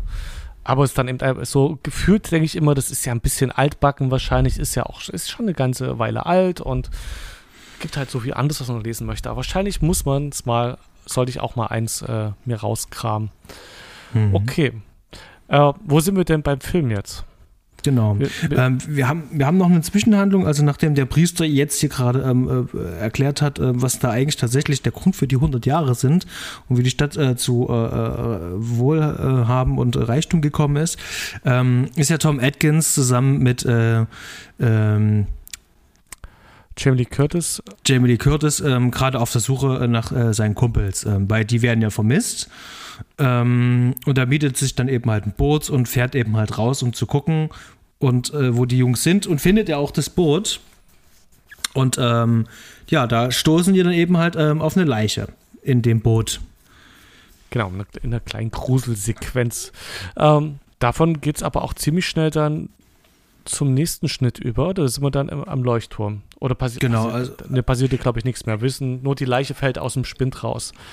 Ja, ja, die fällt aus dem Spind raus und dann äh, wird sozusagen immer ähm, ähm, per Crosscut, also hin und her gecuttet sozusagen zwischen der Pater liest aus dem Buch vor, dann sehen wir Adrian Barbeau, wie sie sozusagen wieder auf Arbeit fährt. Also jetzt äh, passiert sozusagen ganz viel. Also jetzt versucht er sozusagen ähm, die Zeit ein ähm, bisschen zu verdichten, Carpenter, und äh, diese Handlungsstränge sozusagen so ein bisschen so parallel äh, äh laufen zu lassen um aus verschiedenen Perspektiven sozusagen die jetzt bald äh, eintreffende Bedrohung sozusagen für die Stadt ähm, vorzubereiten. Genau, da kommt eine Szene, die auch nachgedreht wurde, die aber äh, als Gruselszene ein bisschen hängen bleibt im Kopf, ähm, ist dann, wenn die mit der Leiche im Leichenschauer sind und äh, während Jamie Lee Curtis da in dem gleichen Raum sitzt, wie die Leiche da liegt äh, und die anderen sich auf dem Flur unterhalten, können wir als Zuschauer verfolgen, wie die Leiche nochmal aufsteht. Mhm. Ähm, du, ja. du hast vor uns im Vorgespräch gesagt, dass du das äh, mit äh, äh einer der stärksten Szenen des Films. Äh, äh ähm, nicht eine der stärksten, würde ich sagen, aber es ist einfach eine, die hängen bleibt. Äh, mhm. Weil es so eine schöne klassische Kruse-Szene ist, wo man Gefühl hat, auch das Gefühl hat, dass das öfter nachgemacht wurde und es insgesamt auch schön inszeniert wurde, dass man das ist so typisch horrormäßig. Jetzt guck doch mal um, dreh dich doch mal um, Mädel. Der, er steht gerade hinter dir auf und die guckt da schön aus dem Fenster raus. Dann wird dann zu den anderen beiden Jungs, die da auf dem Flur äh, quatschen. Also es, es baut so schön Spannung auf und ich finde, es ist einfach eine, die, mm, ja, die mich in dem Moment äh, wieder. Also es, äh, die anderen äh, sind halt so schön und das war wieder eine prägnante Szene, die nicht nur einfach schön ist, sondern wo eine schöne Grusel-Action passiert. Okay, weil ich, hm? ich, also ich kann mich noch entsinnen, also damals wie heute ähm, finde ich immer, dass diese Szene so ein kleines bisschen raussticht im Sinne von, ähm, die will irgendwie nicht so zu dem Rest des Films passen. Hm?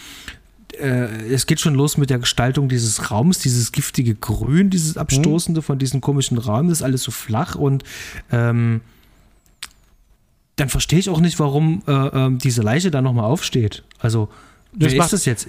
Es macht überhaupt keinen Sinn. Also vielleicht ist, deswegen ja. meinte ich auch, das ist so eine Szene, die sticht einfach in allem, sticht die raus und bleibt dadurch irgendwie nochmal hängen, weil die eben, da passiert was, was sonst in dem Film nicht passiert.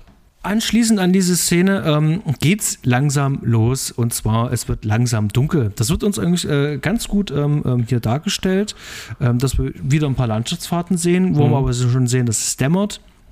Und dann wird es langsam dunkel und der Nebel kommt und der Nebel, der leuchtet und äh, der Nebel zieht sich wie so ein Ring um die Stadt. Und ähm, wir haben ähm, in diesem Nebel ist natürlich dieses Boot, die Geister sind natürlich da und unser erstes Opfer jetzt äh, nach den Fischern wird dann sein Charles Cyphers, der, der Wetterfrosch. Äh, der ja. Wetterfrosch, genau ähm, klopft bei ihm an der Tür und ähm, da kommt da was aus dem Nebel und das ist nichts Gutes. Und Adrian Barbeau ist zeitgleich am Telefon, also sie telefoniert und ähm, kriegt das sozusagen so halb mit, dass da irgendwas nicht stimmt, weil ähm, der redet ja die ganze Zeit irgendwie noch mit ihr und dann ist er ja irgendwann weg. Und äh, dann fängt sie an, sich Sorgen zu machen. Ja. Genau, und jetzt, jetzt fängt, der, fängt der Film an, richtig Fahrt aufzunehmen. Also, das heißt also, alles, was er so vorbereitet hat, ähm, wird jetzt in ganz vielen äh, Parallelmontagen, wird das jetzt hier zusammengeführt. Und da muss ich wirklich sagen, ähm, also Carpenter gelingt das wirklich sehr gut und vor allem effizient, ähm, ähm das jetzt hier alles äh, zusammenzuführen und zu verdichten. Ähm, wie mhm. ging dir denn das jetzt? Weil jetzt haben wir ja zum Beispiel ähm, diesen Handlungsstrang, wo der Sohn der Sohn von, von Adrian Barbeau zum Beispiel mit seiner ähm, äh, äh, ähm, Großmutter Nanny, äh, oder Nanny, okay, auch im Nebel gefangen ist. Genau, im Nebel gefangen ist, dann, dann hast du äh, die, den, den Handlungsstrang mit äh, äh, ähm, Adrian Barbeau, äh, Quatsch, Adrian Barbeau, äh, mit Jamie Lee Curtis und Tom Atkins. ähm, dann hast du das Stadtfest noch. Ähm, genau, wo die Leute eben versuchen, die Statue zu öffnen und auch, äh, man denkt, jetzt kommt doch gleich der Nebel.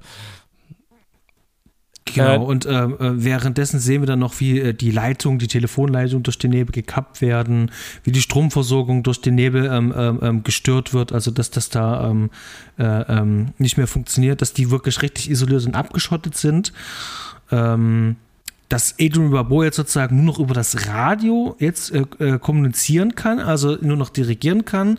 Die wiederum kriegt aber keine Informationen mehr von denen. Das heißt also, es ist nur einseitig. Also jetzt ist alles sehr schön dicht Und da wollte ich dich fragen, wie, wie hat das bei dir funktioniert? Ähm, hat das funktioniert? Also war äh, das, äh, wie sagt man so schön, äh, das Pacing, dieses, dieses Ja. Timing, Timing ist ein besseres Wort hier, diese einzelnen Szenen untereinander äh, im Gesamten, hat das bei dir funktioniert? Ja, also bei mir hat es funktioniert. Ich hatte, äh, äh, also der, ich hatte bei diesem Film nie eine krasse Hochspannung, muss ich auch zu sagen. Es ist für, war für mich von Anfang an, als ich jetzt geschaut habe, so ein Film, wo ich äh, gemerkt habe, der möchte mich gern gruseln, erwischt mich dabei nicht ganz. Äh, da war ich einfach nicht in der Stimmung dafür. Ich habe den sehr genossen. Und während er ruhig anfängt, hat er, äh, hat er so eine hypnotische Wirkung, äh, auch mit die schönen Bilder äh, entfaltet, hat es langsam aufgebaut und dort war ich auf jeden Fall gespannt dabei. Also ich äh, dann, das wurde immer kurzweiliger können oder es hat sich wirklich zugespitzt und es war eine Freude, dem äh, zuzuschauen, wie das aufs Finale zugeht. Ähm, Mhm. Während ich es im Einzelnen sagen muss, also im Einzelnen waren die Szenen teilweise so ein bisschen, also gerade zum Beispiel das mit dem Stadtfest, das wirkte ein bisschen geholpert alles. Äh, ähm, so dass es im Einzelnen jetzt nicht unbedingt packend war, sondern vielleicht auch gerade dadurch, dass so viele Handlungsstränge da auf einmal zusammengeführt wurden, die auch dann äh, alles im Großen und Ganzen Sinn machte und der, äh, der, der Story dienlich waren. Ja, es war mir dann, war ich gebannt dabei, um zu schauen, was, wie geht's jetzt weiter, was passiert mit den einzelnen Leuten. Ähm, die treffen wir dann in der Kirche zusammen. Die Adrian Barbeau ist weiter auf dem Leuchtturm, alles wird von Nebel eingehüllt. Was passiert jetzt? Da gibt es eine Szene, und zwar der Sohn hier ähm, von Adrian Barbeau, ähm, der mit äh, der Nanny ja in dem äh, Haus da so ein bisschen eingekesselt ist. Ähm, sie schickt ja ihn nach oben und macht die Türe auf und dann in dem Moment, wo er sich umdreht, wird die schon geholt und du siehst aber nicht äh, genau, was halt mit ihr passiert. Mhm. Also man sieht halt bloß die Hände und wie dann irgendwas so, so Ja. macht, ne? Ähm, ähm, das ist so ein, äh, ähm, wie sagt man so, so ein so richtig schöner so äh, Off-Screen-Kill, aber irgendwie, ja doch irgendwie so, so, so, so halb irgendwie. Ähm, und es, es ist so richtig so makaber, also gerade mit dem Jungen eben halt. Genau, also wenn du so dem eine, Kind, der es beobachtet, ja, ja. Ja, ja, also der beobachtet es ja nicht, sondern genau in dem Moment, ähm, wo er sich umdreht, passiert es ja dann halt. Wie als würden die noch warten, so wie kleiner, ähm, das ist nicht für dich, ne? ähm, Wir machen das jetzt mal Ähm, jugendfrei hier mit deiner Nanny. Kann ich mich aber auch entsinnen, also als, als Kind selber, Kind, also Kind, Jugendlicher, als ich es gesehen habe, habe ich das schon ein bisschen so gepackt halt. Das war wirklich schon sehr spannend. Ähm, heute nicht mehr so. Aber trotzdem ähm, ähm, hatte er sozusagen, ähm, ja, es gab ja mal in dem Film davor, äh, äh, Assault on Precinct 13, äh, dort hatte er ähm, als Aufhänger zumindest äh, äh, für eine Rache-Story dort äh, ein Kind sterben lassen. Carpenter. Hm. Ähm, ist jetzt nicht so unbedingt die beste äh, Wahl als Filmemacher, ein Kind sterben zu lassen. Ähm, das ist immer schwer. Und ähm, wenn es nur Mittel zum Zweck ist, ähm, und hier ist es ein bisschen umgedreht, äh, das Kind ist sozusagen ähm, indirekt in so einer Szene halt mit drin, sieht es aber halt auch nicht. Also so ein bisschen so wie, jo, ich habe draus gelernt und äh, hier, hier gibt es sozusagen mal eine kleine Anspielung sozusagen drauf, ähm, ja, das Kind dreht sich jetzt bewusst weg, es kriegt nichts davon mit. Ähm, ich äh, empfinde es auch so, weil er hat ja auch Kritik ja für diese Szene bekommen, ja. Wusste ich gar ähm, nicht. Hm? Genau. Okay. Und ähm, ich glaube, wir können jetzt einfach mal ein bisschen so vorspulen. Ähm, jetzt passiert ganz viel und irgendwann kommen alle irgendwann in der Kirche dann halt zusammen. Genau. Eine Frage noch, also Gegenfrage an dich. Hat für dich das Pacing so funktioniert? Du hattest es mich jetzt ja gefragt. Ähm, Mhm. Konntest du mitgehen oder hat dich irgendwas rausgerissen? Ähm, ich fand es tatsächlich wirklich gut. Ich gehe da auch bei dir mit, äh, äh, dass äh, gerade diese ähm, Szenen, wenn es äh, um diese Stadtfeste eigentlich geht, ähm, ich weiß nicht, ob die jetzt unbedingt jetzt hätten noch sein müssen. Die müssen Mhm. für den Film als solches ja sein. Ähm, aber nee, also runtergebrochen, ähm, ich fand dieses Timing von diesen Szenen fand ich wirklich gut. Und das ist auch in sich schlüssig halt. Und das, ähm, das macht es auch so, ähm, die Zeit vergeht halt auch super schnell. Also der Film ist dann wirklich richtig, richtig schnell, kommt gut voran. Ähm, da merkt man dann diesen äh, ganzen langen Aufbau, ähm, merkt man da gar nicht mehr. Das geht jetzt, das Ja. geht richtig schön und es guckt sich auch gut weg. Also nimmt Ja. hier schön Fahrt auf. Genau. Äh, dann sind wir uns ja einig. Und jetzt sind wir in der Kirche und der Pater, der äh, kramt ein goldenes, riesengroßes, sauschweres Kreuz aus der Wand Gen hervor. Genau, das ist natürlich genau äh, direkt äh, daneben gewesen, wo das Buch drin war. Also musste man noch ein paar Steine rausziehen ähm, äh, und genau da lag dann halt das Kreuz. Das hatte er rausgefunden, weil er in dem Buch ein bisschen weiter gelesen hat und da stand das drin. Ähm, und während die jetzt sozusagen dem Hauptraum da sind von, von der Kirche, ähm, sagt sich dann der Pater so, na, nee, ähm, ich gehe mal in den Nebenraum, ähm, vielleicht sind ja da die Geister. Und siehe da, da kommen die Geister und da macht er hier die offizielle Übergabe. Und da muss ich ganz ehrlich sagen, also dieses Bild, das ist ja auch ikonisch, das hat man auch schon mehrfach gesehen.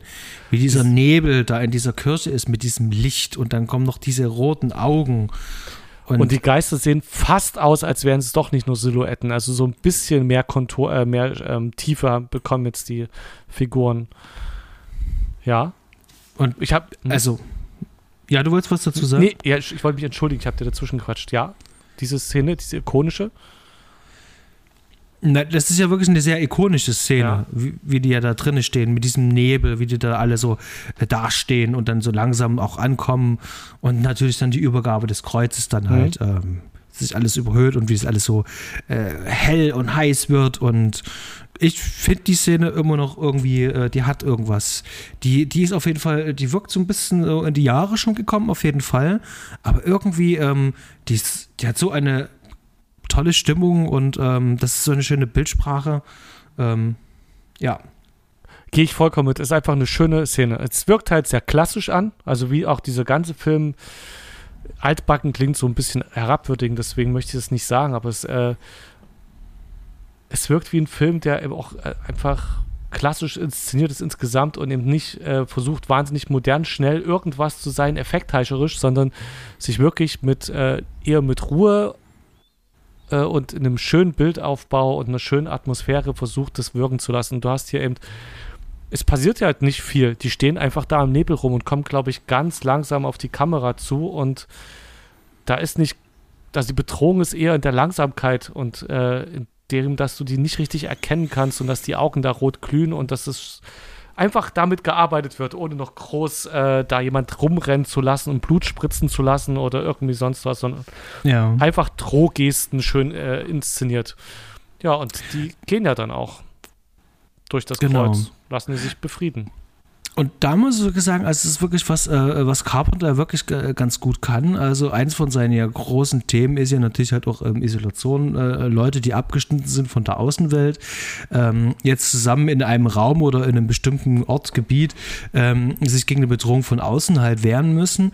Und das andere ist eben halt auch, ähm, dieses langsame äh, Nähern äh, des Antagonisten oder der Bösen oder wie auch immer, ähm, äh, mhm was das ist. Ähm, in dem Fall hier die Geister. Ähm, das, das ist wirklich so was, was Wiederkenner sind. Das, das gefällt mir auch, weil das so Urängste, äh, Urängste auslöst mhm. bei mir. Also wenn was ganz langsam näher kommt. Äh, und dieses Thema ähm, wurde äh, ganz gut ähm, äh, aufgegriffen und zwar äh, It Follows, äh, der Film. Das ist eine ganz klare Empfehlung. Ähm, ja, kenne ich auch, der ist ähm, schön. Ich weiß nicht, ob schön das richtige Wort für ja, den Film ist, ja. aber Und da ist dieses Thema mit äh, diesem äh, wirklich langsam Annähern, ähm, äh, da steht auf die Spitze getrieben, also wirklich gut gemacht. Ähm, also hier für unsere Hörer eine unbedingte Empfehlung. Vor allen Dingen der ähm, Film auch ähm, ja äh, viel bei Carpenter mal hingeschaut hat, trotzdem sehr eigenständig ist, muss man auch dazu sagen. Genau. Wir gehen zurück, wir hatten die Kreuzübergabe, ähm, die Geister sind wieder weg, der Nebel verzieht sich, alles ist cool. Ähm, Adrian Barbeau ähm, sagt noch ein paar Schlussworte. Und dann denkt man, dann ist der Film zu Ende. Ist er aber nicht. Ist er denn, nicht. Denn es war ja, also die Geister wirkt zwar bedrohlich, aber dann so lassen sie sich das Kreuz geben und ziehen wieder ab, nachdem sie vorher sinnlos gemeuchelt haben. Das konnte denen natürlich nicht reichen, denn da lebt ja noch der Nachfahre des äh, Redelsführers, der sie in den, äh, in den Tod getrieben hatte. Und dessen Kopf, vermutet man mal, holen sie sich. In einer Szene, die auch wieder nur andeutet und nicht ausgeführt wird, wenn die Geister dann doch nochmal in der Kirche stehen und es wird bloß ausgeholt und dann kommen, ja, dann kommen die schönen Schriftzeichen zum Schluss. Genau. Und dann sind wir schon in den Credits drin und ähm, die Musik von Carpenter spielt wieder auf. Und ähm, wir können diese ähm, doch recht kurzen Credits sehen mit einer sehr kleinen Crew. Aber ähm, ja. Ja. Der Film geht ja auch nicht lang, 86 Minuten, glaube ich. Es waren 89 Minuten. Auf jeden Fall sehr ausgewogen. Äh, sehr, fängt schön ruhig an.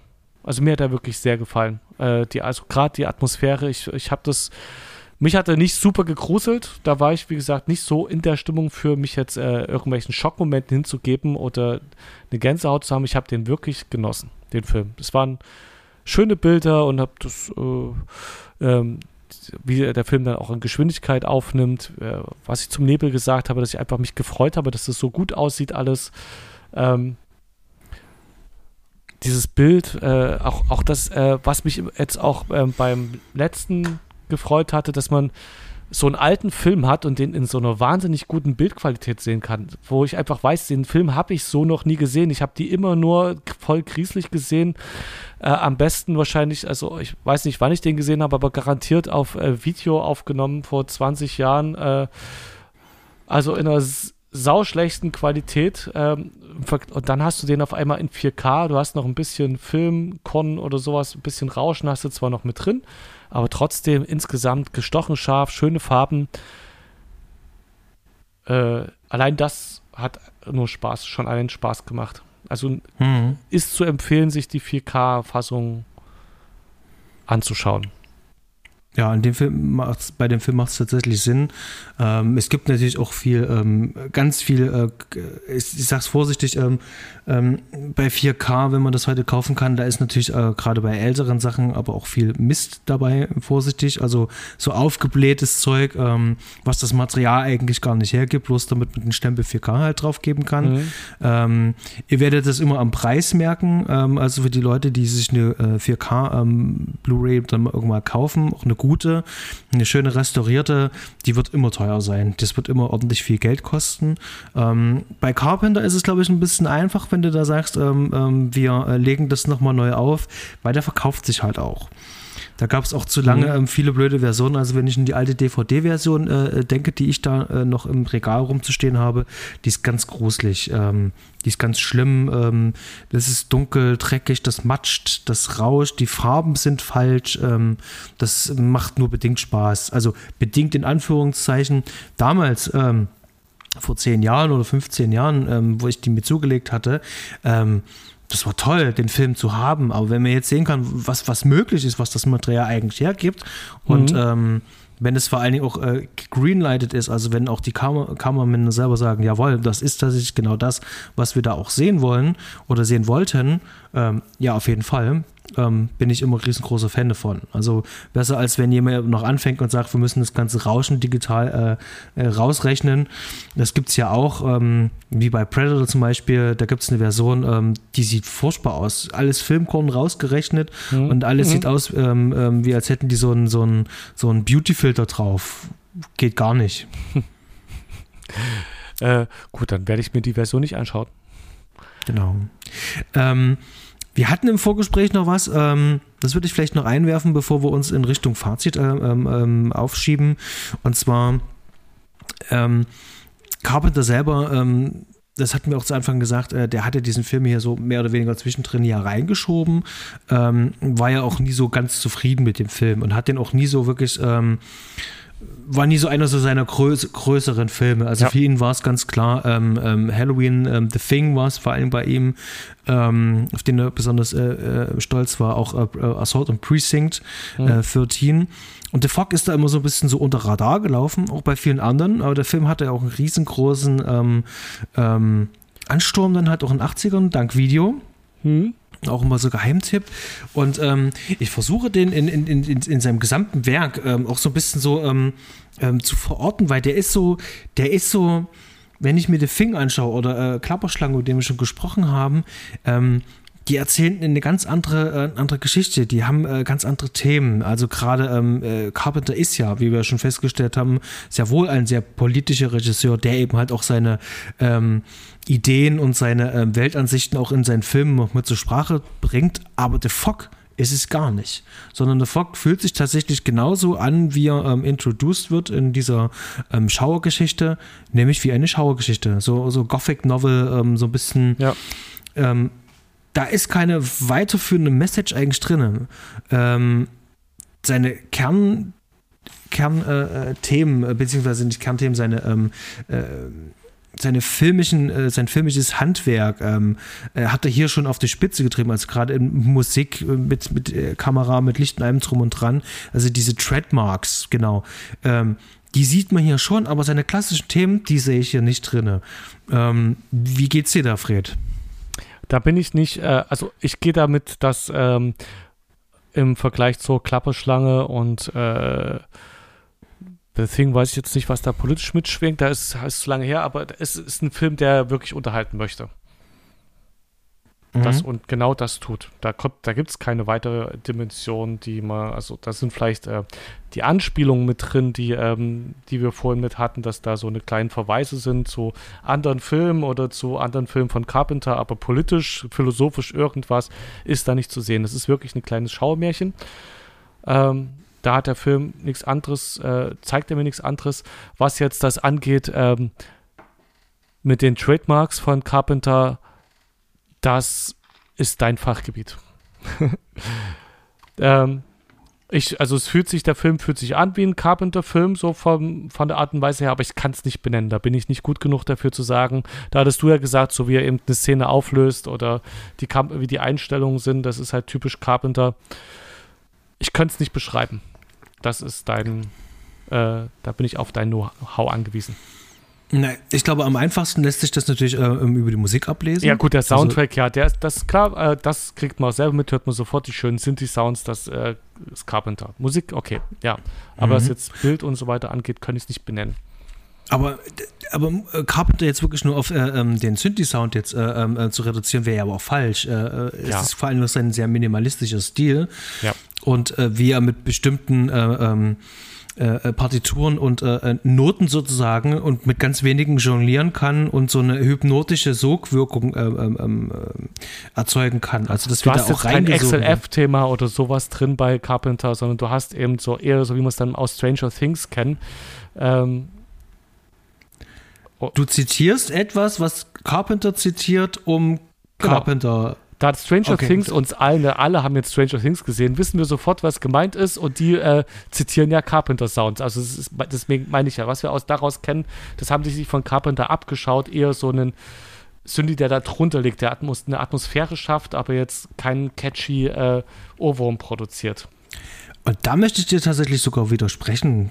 Bitte. Ich mag tatsächlich, also Stranger Things, also die, erste Staffel, die hatte ich damals wirklich hier auch aufgesaugt. Und glaube, auf der zweiten war es auch für mich so dieses so, es ging nach unten. Okay. Aber dort ist äh, die Musik, die hat natürlich auch so, ähm, die hat natürlich eine Aufgabe, die hat vor allem eine Aufgabe, dieses Verorten erstmal in den ja. 80ern, dieses Permanente um die Ohren hauen, ähm, äh, auf, äh, nicht nur auf musikalischer, sondern auch auf visueller Ebene, das ist ja auch wichtig. Ähm, und das ist sozusagen alles so zitierfreudig.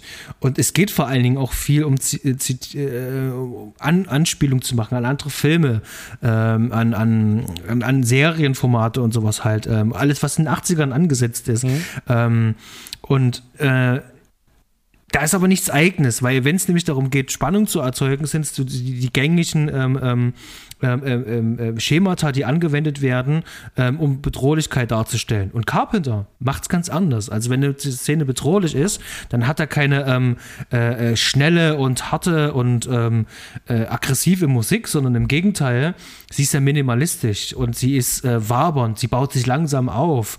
Also da setzt ja die Musik hier auch ganz anders ein.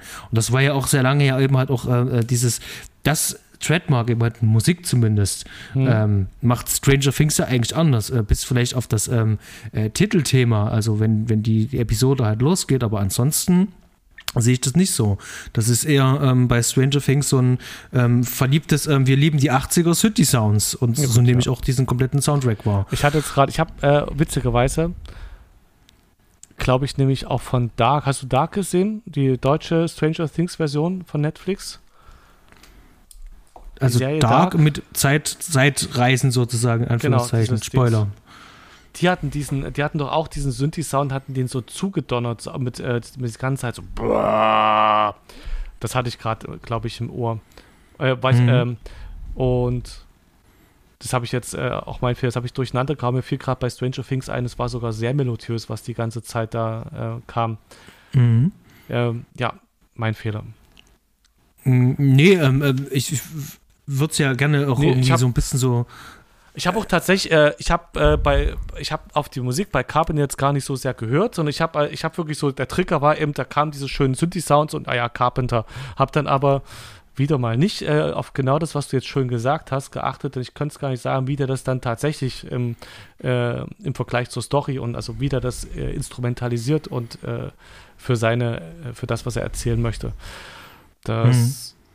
Hab, äh, war ich wieder zu sehr bildfixiert und habe das einfach wirken lassen und hat halt im, Hinter im Ohr, es kam ja sehr viel, kam ja auch die Radiomusik und er hat ja ähm, ganz viel damit gearbeitet, dass einfach im Hintergrund die ganze Zeit das, die Radiostimme oder das Radiomusik zu hören war.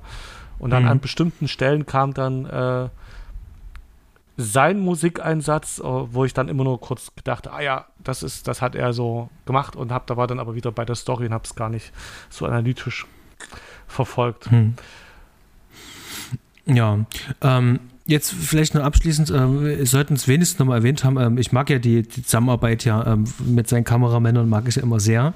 Ähm, ich habe das Gefühl, das ist äh, sehr fruchtbar, immer die Zusammenarbeit. Mhm. Ähm, und die kann, die konnte sich da halt wirklich richtig, richtig, richtig austoben. Äh, ganz besonders halt auch mit Licht. Ähm, also da gab es ganz viele Situationen, wo ich manchmal dachte so, okay, äh, was ist denn das jetzt für ein motiviertes Licht? Also Charles Cyphers fährt mit seinem Auto ähm, äh, zu seiner Wetterstation, wo er dann ein paar Minuten später umgebracht wird, aber in diesem Auto ist das Licht halt einfach mal grün. Warum auch immer, aber hm. ähm, ist dir das aufgefallen? Nee. Ich dachte, das mir, nee. Und das, das, nee. das, das, ist, das ist was, äh, äh was in diesem Film ist. Der, der, hat halt einfach so viel äh, ausprobiert und gemacht halt einfach und wusste halt auch ganz genau, äh, das kann ich jetzt machen. Ich kann hier auch ein bisschen überzeichnen. Ähm, weißt du, was, das, ah, weißt du, was das sein kann? Das kann sein, dass das die äh, Beleuchtung vom Tacho ist. das ist deswegen, du hast ja manchmal so farbige Beleuchtung für, äh, von diesen ähm, bei mir im Auto zum Beispiel ist es ja alles leicht rötlich. Also, dass es das sein soll, dass dadurch, die, weißt du, dass, dass du nur diese Innenbeleuchtung vom Auto hast und ja, dass sie das so schön übertrieben haben, um, ähm, also, dass es nicht ganz unlogisch ist, äh, dass das grün ist, sondern dass es schon einen Grund hat, dass es grün ist, aber eben äh, so richtig schön on top äh, fieses, strahlendes grünes Licht gemacht haben der, der Film spielt ja relativ viel im Auto. Also, also gerade äh, äh, sämtliche ähm, expositorischen Unterhaltungen finden irgendwie äh, am Telefon oder im Auto statt, beziehungsweise übers Radio. Und äh, das ist wirklich äh, eine von den vielen Autoeinstellungen, die wir in diesem Film sehen, wo du dann da halt einfach grünes Licht hast. Sonst gar nicht halt. Und das ist mir halt einfach nur aufgefallen. Also mir ist es halt aufgefallen, aber ich habe den Film eben halt auch schon 30 Mal gesehen. Ähm, guckt sich Also was mir aufgefallen ist, aber ohne es so gut zu sehen wie du, ist, dass die Beleuchtung immer sehr schön, also es hat einfach immer sehr schön ausgesehen. Es war ein sehr minimalistisches Licht oft, also auch gerade äh, am Anfang, auch das ist mir gleich aufgefallen, das war doch auch Charles Cyphers, der Wetterfrosch, wo der in seinem Büro sitzt und dass äh, so dieses Schlaglicht da einfach auf sein auf seine Stirn da, also das ist einfach insgesamt fällt einem auf, dass der dass es die Räume gerade immer sehr minimalistisch und dadurch aber auch irgendwie eine extreme Tiefe kriegend ausgeleuchtet sind mhm. und sehr atmosphärisch aussehen. Dann habe ich jetzt gerade nochmal nachgeguckt, äh, dieses auch im Auto mit äh, Jimmy Curtis, dem Sohn, und Tom Atkins. Da scheint das Licht äh, scheinbar Jimmy Curtis aus dem Schritt. Äh, das kommt irgendwie von aus. Sie, äh, siehst du das Bild? Es, ja, wirkt, ja, es, wirkt, Bild, ja. es wirkt total atmosphärisch, aber jetzt habe ich mich mal gerade gefragt, wo käme das denn her? Ja, die muss mhm. eine Lampe zwischen den Beinen haben. Das, das leuchtet direkt von unten hoch. Da hast du im Auto normalerweise kein Licht, aber es sieht, wenn du dir keine Gedanken drüber machst, sieht es einfach total schön aus. Mhm. Ähm, ich, ich, denke halt auch wirklich, äh, dass die sich da hingesetzt haben und sagten so, okay, äh, wir müssen jetzt hier pragmatisch halt denken, ähm, wir brauchen Licht für die Szene und äh, da muss eben halt auch Licht äh, ähm, sein, wo normalerweise eigentlich gar keins wäre. Ähm, Jetzt, wenn wir uns die Bilder jetzt im Nachhinein hier so anschauen können über Filmgrab, ist es einfacher. Aber Ja, ja. während du den Film gesehen hast, hast du da keine Sekunde dran nach, drüber Nö, nachgedacht. das sieht es einfach nur gut aus. Und denkst du, ach ja, tauchst in die Atmosphäre ein und ich so und so, der da gar nicht so analytisch denkt, sondern ich freue mich dann einfach, dass alles so schön aussieht. Und ja, Ja, also hier kann man wirklich sagen, also ähm, Dean Candy ähm, versteht wirklich, wirklich, wirklich sein Handwerk und ähm, ich mag eigentlich wirklich fast alles, ähm, wo er sozusagen selber wirklich äh, äh, zu Haupt äh, ähm, verantwortlich mit ist. Ähm, welchen Film ich tatsächlich von der Kamera überhaupt nicht mag und Achtung, ähm, äh, wie nennt man das? Äh, äh, heutzutage gibt es eine unpopular Opinion. Unpopular Opinion. ja. Was erzählt? Jurassic Park. Da magst du die Kamera nicht. Nö, mag ich überhaupt gar nicht. Äh, das liegt aber wahrscheinlich auch daran, äh, dass wahrscheinlich mehr Steven Spielberg äh, äh, da hinter der Kamera noch war und, äh, oder besser gesagt hat, äh, den Kandi gesagt hat, was er zu tun haben soll. Ähm, das ist teilweise Katastrophe. Also hat mit der Arbeit, die Dean Kandi sonst vorher gemacht hat, überhaupt nichts zu tun. Und ähm, dieses Triple A äh, Hollywood Blockbuster ähm, ähm, äh, Lightning äh, bei äh, bei, bei Spielberg, ähm, das wurde mit Kaminski, also dem späteren Stammkammermann von ihm, wurde es da besser, fand ich zumindest. Ähm, aber ähm, finde Jurassic Park von der Kamera furchtbar. Ähm, der, der Film lebt eben halt äh, äh, von, von, von äh, viel Effekten, ähm, ein paar Darstellern, aber genau, ein bisschen schade. Ähm, vermisse so ein bisschen so Okay. die Zeit, wo er Hm. mit Carpenter noch zusammengearbeitet hat, aber wollte es nur mal hervorbringen. Tolle Arbeit. Fred, Ja, ich könnte noch viel mehr äh, über den Film sagen. Ähm, das merke ich schon. Äh, ich glaube aber, wir sollten langsam zum Ende kommen. also, Wie fandest du denn den Film? ähm, oh, also ich, äh, ich glaube, da kann ich nur wiederholen, was ich jetzt schon mehrfach gesagt hatte. Er hat mir richtig Spaß gemacht. Es war vor allem für mich, die, war der wahnsinnig atmosphärisch. Es, Mhm. gibt, es gab ab und zu mal Stellen, wo ich dachte, das ist jetzt ein bisschen holprig oder das, das ist von der Story her ein bisschen, naja, das ist jetzt zurechtgebogen, damit genau das, äh, äh, damit die Story dahin läuft, wo sie hinlaufen soll, aber das hat nie groß gestört, weil einfach die Bilder, die Musik, die, also es hat alles ein stimmiges Bild ergeben und äh, dann noch mit dieser, mit diesem offensichtlichen Bildqualität von einem Film, den ich so noch nie gesehen habe in dieser Qualität, äh, hat mich das einfach gefreut, den zu schauen. Ich war keine einzige Sekunde gelangweilt. Ähm, Mhm. Ich glaube, in einer anderen Stimmung hätte ich mich auch ein bisschen gegruselt. Das hat, äh, als ich den jetzt am Dienstag geschaut habe, nicht ganz funktioniert. Ähm, er ist jetzt kein. Äh, ich, es ist schwer, den als Horrorfilm für mich zu labeln. Es ist für mich ein, ein schöne, eine Gruselgeschichte, eine schöne Gespenstergeschichte. Ich habe das Mhm. Gefühl, ein klassisches Meisterwerk zu sehen, das einfach rund ist das, äh, und auch wirklich einfach unterhalten möchte, wo ich gar nicht nachdenken muss, sondern einfach mich mit einem Bierchen im Sessel zurücklehne und das genieße. Das ist so mein Fazit. Schaut, wer noch nicht kennt, schaut ihn euch an. Sehr schön. Ich kann nicht mehr viel hinzufügen. Ihr werdet es bestimmt schon rausgehört haben und es wird wir ja auch nicht ohne Grund diesen Film jetzt hier in unserem Podcast geben. Vor allen Dingen äh, ganz dicht an unserem zweiten Geburtstag Mhm. und an diesem Datum. Ganz klare Empfehlung von meiner Seite. Wie würde ähm, unser lieber ähm, Freund und Kollege Stefan jetzt sagen? Äh, ganz viel Liebe für diesen Film. Ja, schaut euch in dieser Hm. Studio-Kanal-Version an. Die ist ganz toll. Ich freue mich ähm, auf die nächsten Gespräche. Jetzt kommen noch ein paar Specials. Ähm, der Dominik Stark äh, steht schon in den ähm, Startlöchern und ähm, der Stefan wird auch bald wieder zu hören sein. Also da kommt noch einiges. Ähm, lasst uns gerne ähm, ein Like und einen Kommentar da. Und ja, ich verabschiede mich. Es war, es war eigentlich äh, ein schönes Gespräch und uneigentlich. Ähm, ich liebe Hm. diesen Film. Ich weiß gar nicht, äh, wenn wir heute geholpert haben, lag es wirklich daran, dass ich manchmal gar nicht weiß, so, ähm, scheiße, was, sagst du denn jetzt eigentlich? Du könntest so viel sagen, ähm, Hm. aber ich glaube, das gibt auch dieser Podcast-Rahmen auch einfach gar nicht her. Nee, kannst, äh, musst du mal eine kleine Abhandlung drüber schreiben und das alles reinpacken. Genau. Oder Fred. es gibt einen Teil 2 irgendwann. äh, ja, ich, oh, siehst du, ich habe, glaube ich, gerade irgendwo gelesen, ähm, bei äh, The Fog Teil 2 demnächst, vielleicht kommt ja einer. Hoffentlich nicht. Um Himmel. Ja. Wollte gerade sagen, weil das Remake, das Remake war schon, schon Mist. Das haben wir heute auch gut ausgespart. Äh, ich habe es ja. nicht gesehen, ich möchte es auch nicht sehen. Ja, deswegen ähm, haben wir auch nicht drüber gesprochen. Genau. Und ja, es war mir eine Freude und wir hören und sehen uns bald wieder. So machen wir das. In diesem Sinne, habt noch eine schöne Zeit, bleibt gesund, bis bald und ahoi. Bis dann. Ciao, ciao mach's ab. So. so. Mein Akku ist nämlich tatsächlich.